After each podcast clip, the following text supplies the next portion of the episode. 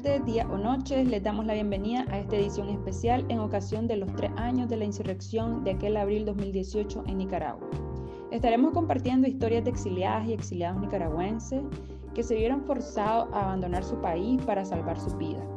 Estas son sus realidades relatadas en su viva voz. Desde la guarida del oso conversamos con Invencible en el exilio. Eh, hoy tenemos a un invitado de seudónimo El Poeta, que se encuentra exiliado en Alemania. Y hoy él nos va a compartir un poco sobre su opinión respecto a tres años atrás, estamos hablando de abril del 2018, y la perspectiva de tres años después, hoy, abril del 2021. ¿Cómo estás? Bien, estoy muy bien. Igual que tal, ¿cómo está todo? Bien, gracias. Esto es más que nada una plática, algo para que reflexionemos juntos, para un compartir. Más que nada se trata de que podamos expresarnos. Queremos el sentir y el compartir mutuo que tenemos. ¿Cómo te sentís hoy? Contanos un poquito sobre vos. Bueno, eh, pues estamos bien, un poco nerviosos.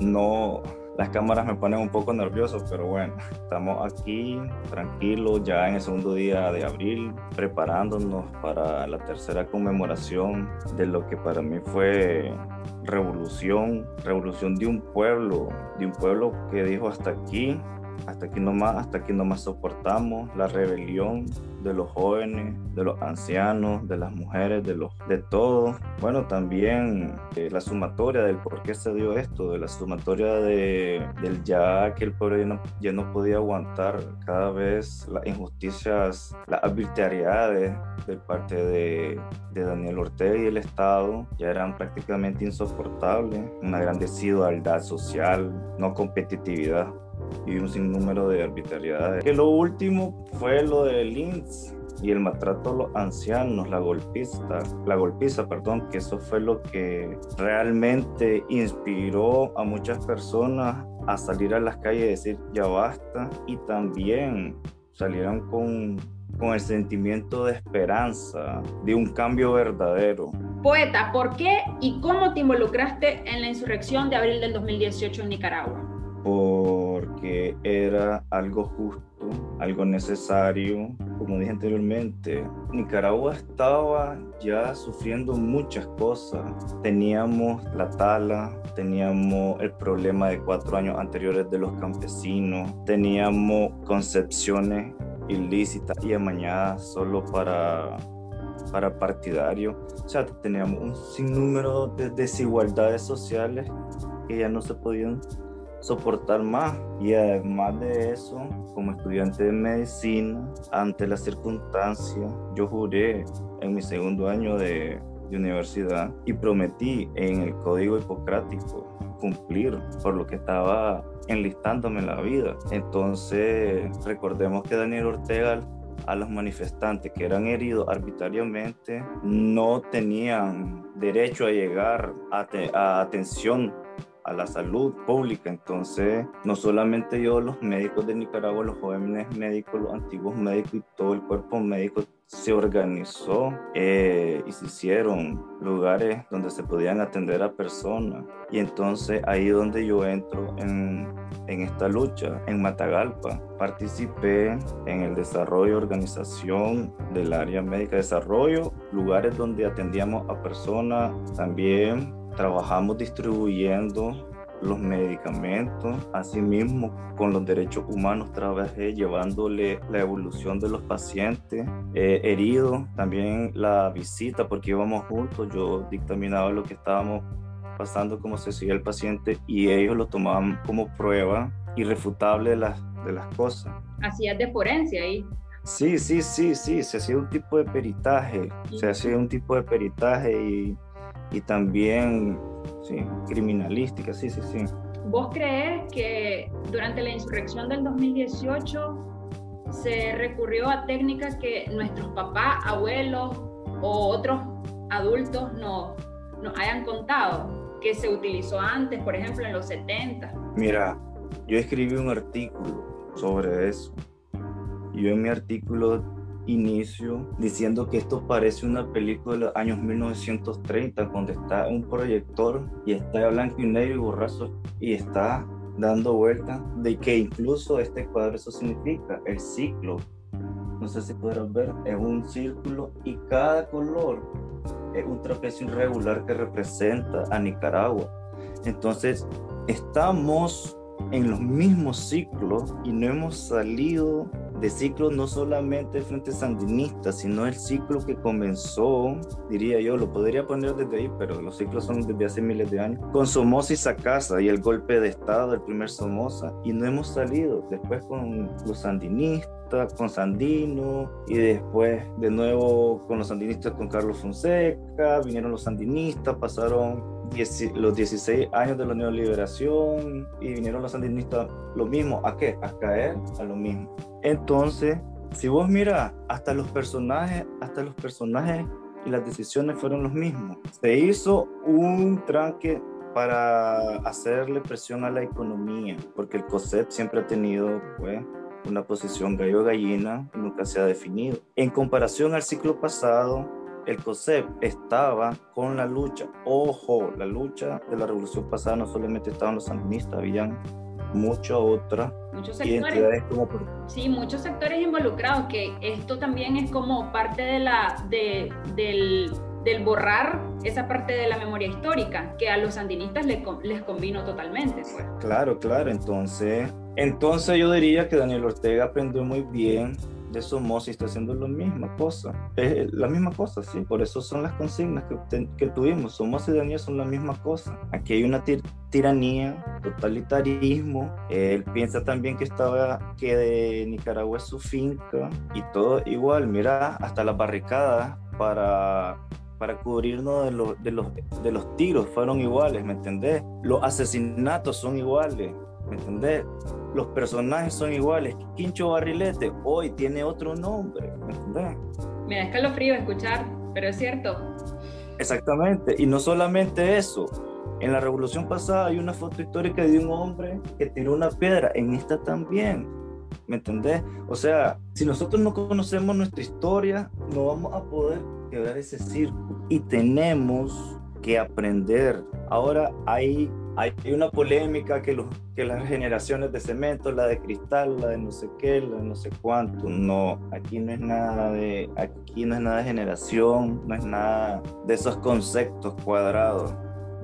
Aquí es humanismo, evolución social conciencia a la naturaleza, nos están matando el calentamiento global, ¿me entendés? Ya no se necesita ni una izquierda ni una derecha, porque ya se demostró que la izquierda y la derecha son lo mismo, izquierda, derecho, eh, democrático, cual, todos que vayan ahí, todos son igual, la política es política. El 19 de abril fue un estallido para evolucionar, para darle paso y permiso al cambio generacional, ¿entienden? Y también enojados porque nuestro bono demográfico que ya había dado su esfuerzo y su aporte a la sociedad, que son nuestros ancianos, injustamente les quitaron su dinerito y encima los golpearon. Sí, hay mucho, hay mucho de eso y la verdad que creo que como sociedad pues estamos, estamos bien dañados y necesitamos muchísimo, muchísimo, muchísimo para poder salir de estos ciclos, de estos terribles e infinitos laberintos en los que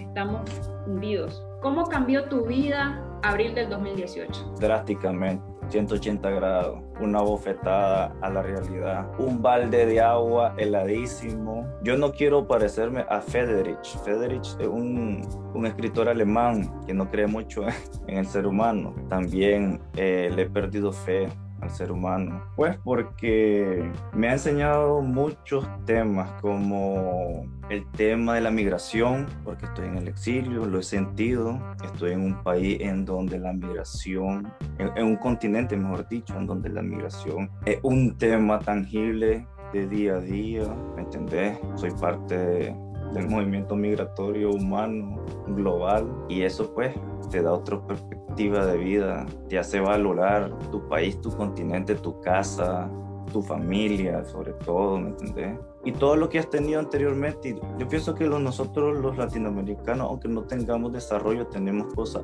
cosas que el dinero o el desarrollo no lo, no lo pagarían, ¿me entendés? Por ejemplo, yo estoy aquí y yo doy ahora todo el dinero del mundo por sol, ¿me entendés? Ya no quiero frío. Entonces son cosas que, además de eso, yo pienso, es otra lección que me ha dejado en la importancia de inmiscuirse, incluirse en los temas sociales, luchar por la democracia, este, no dejar en manos de, de políticos las políticas que puedan desarrollar a los países y que les puedan dar de dignidad humana a las personas, justicia, justicia social. Y quiero destacar que yo soy totalmente apolítico por, por el discurso que te estoy diciendo, pero es lo que realmente creo, ¿me entendés? Porque en Nicaragua, si no eras sandinista, no tenías oportunidad de nada, ¿me entendés? Y entonces eso no es justo, eso no es justo, pues. Eh, y eso, eso creo que me ha dejado entre muchas cosas, pues, pero esas son algunas de las más relevantes. Hoy a tres años, ¿qué crees que sería lo que rescatarías de abril del 2018? Qué buena pregunta, qué interesante, te felicito. Eh, yo diría que no solamente rescataría, sino que le diera honor y gloria a la causa, ¿me entendés? Yo invito a los nicaragüenses, espero que me escuchen mucho, que nos devolvamos a la era medieval, en donde el honor y la causa valen más que cualquier cosa. Honor y causa por los caídos, por la verdad, por la necesidad, ¿me entendés? Por la necesidad de cambio social, por no quiero, no me gusta pues hablar de las personas que siempre se mencionan, pero por, lo voy a decir así, por los menores de edad que que sufrieron lamentablemente la muerte. Eso, valdría la pena todo el esfuerzo que se hizo si las personas que hoy están supuestamente al frente y desgraciadamente tienen la identidad política o el permiso o lo que como la quieran decir, que nos representen, que se, que se recuerden por qué fue que comenzó esto ¿entienden? El pueblo, todo el pueblo no quiere elecciones y ellos son los que quieren. La gente, el pueblo grita justicia y libertad, justicia para las personas que murieron arbitrariamente, justicia para los crímenes de lesa humanidad y libertad para los presos políticos. Todavía hay presos y presas políticas. Y voy a citar a doña Esperanza Matagalpina, que ella está en condiciones infrahumanas debido a que no le dan ni sus medicamentos, está sufriendo arbitrariedad y entonces mientras unos sufren, otros están distraídos, por así decirlo, en otras cuestiones. Yo no estoy en contra de que no haya democracia, yo estoy en contra de los actos incoherentes. La democracia puede esperar un poquito más. Todavía tenemos el tirano en Nicaragua, todavía hay campesinos, hay muertes dirigidas día a día, desapariciones de niñas menores de edad, femicidio, que no se pueden dejar por alto, ¿me entiendes? Y encima quieren hablar de elecciones totalmente absurdo. Que se conduzcan y que valgan la pena. Y también le hago, le hago un llamado al pueblo de Nicaragua, que ya pusieron muertos y que también, si lo iniciaron, que lo terminen. No guerra, pero sí acto civil. Desobediencia civil podría ser una buena actuación y estar pendiente de estas personas que se quieren, no sé qué quieren hacer de este momento, si lucrarse, salir de repente, salir como, como los dioses. Esto es tan cíclico que voy a decir algo, hasta hay un chamorro está doña Cristiana Chamorro, tú doña Violeta Chamorro, imagínate qué, qué cíclico. Y, y quiero destacar esto porque me preocupa los pensamientos de ella porque ella no quiere resolver, quiere que Biden resuelva o, los o las personas de Estados Unidos, ¿me entienden? Y que una salida y que no, no, no, no, no, no, no, no, nosotros ya, ya pasamos en 1990 con doña Violeta Vargas de Chamorro, que la respeto mucho, algo similar, vamos a esperar nuevamente que se hagan para atrás un ratito y después que vuelvan a investir al pueblo, no, aquí se tiene que acabar todas esas cuestiones, esa situación. Así que por favor, hagamos nicaragüenses que esto valga la pena. Esfuerzo, un, último esfuerzo, Atlantes, sigan adelante, que ya esperamos mayo, esperamos pues que sea ilegítimo la, las elecciones, pienso yo que es el mejor camino y que se condenen a las personas que son partícipes de, de las violentaciones y de los crímenes de lesa humanidad, encabezando don Daniel Ortega y Daniel Rosario Murillo. Muchas gracias, Poeta, por esas palabras, la verdad. Y para que vayamos cerrando, te, me mencionaba antes de que empezáramos a hablar, eh, a hacer la grabación, eh, que vos eh, aportás desde el, desde el arte. Me gustaría saber un poquito más ¿Cómo, ¿Cómo, lo haces? La verdad que no se me hacen difícil, no quiero ser presumido, pero es que tengo tantas tantas emociones que lo, fluyen, ¿me entendés? Y también es como, como una manera de, de sacarme el estrés, de sacar emociones, terapia, espiritualismo, ¿me entendés? Es, el arte también es un refugio, es un refugio, un mundo sideral en donde hay reglas y no hay reglas, ¿me entendés? Donde nadie te va a decir, mira, puedes decir esto, no puedes decir esto, incluso puedes pintar esto, no puedes pintar esto, sí. Y peor si, se, y peor si el tema es Nicaragua, que se lleva en el alma, ¿me entendés? ¿Vos hacías ya esto antes de salir o esto ha incrementado, tu exilio ha incrementado el hecho de que escribas? Pues mira, cuando tenía 16 hice una, un poemario que fueron 50, pero mm, los perdí. Y volví con la revolución. Con el 18 de abril se me estallaron muchas cosas en la mente. Fue, fue un estallido increíble, fue algo que me cambió la vida totalmente. Y eso vino arte, música, pintura. Sí. Qué genial. De alguna manera creo que todas y todos encontramos algún camino para hacer catarsis, para poder expresar, para poder canalizar todo eso que andamos cargando. Y la verdad que te felicito porque lo estás haciendo desde, el, desde algo tan sublime como es la poesía, como es la pintura, como es la música. Y qué lindo que podamos las y los nicaragüenses poder tener una revolución desde esta manera, de, esta forma, de esta vía diferente, que dejemos de hablar desde la violencia, que dejemos de hablar desde la arma, porque ya hemos tenido suficiente. Y si queremos cambiar la historia, tenemos que empezar a hacerla desde aquí, desde adentro de nosotras y nosotros, para poder ir paso a paso cambiando nuestra sociedad. Te quiero agradecer por la entrevista. Eh, una última cosa que querrás decir, alguna reflexión a los jóvenes que nos van a estar escuchando, a las personas en general que nos van a estar escuchando. Bueno, a los jóvenes, me voy a dirigir a los jóvenes como pilares y futuros de la nación, como cambio generacional. Por favor, ojo y pestaña, criterio propio, conciencia humana y verdad. Nicaragua no se vende ni se rinde. ¡Viva Nicaragua libre! ¡Que viva! ¡Que viva! Muchas gracias. Eh, bueno, nos vamos a estar escuchando en esta edición especial de Exiliados Invisibles. Eh, gracias por escucharnos y por habernos acompañado aquí con el poeta desde Alemania. Saludos a todos y todos los oyentes. Muchas gracias a todos y todos por acompañarnos en esta edición especial en la otra lucha, la lucha por mantener viva la memoria histórica.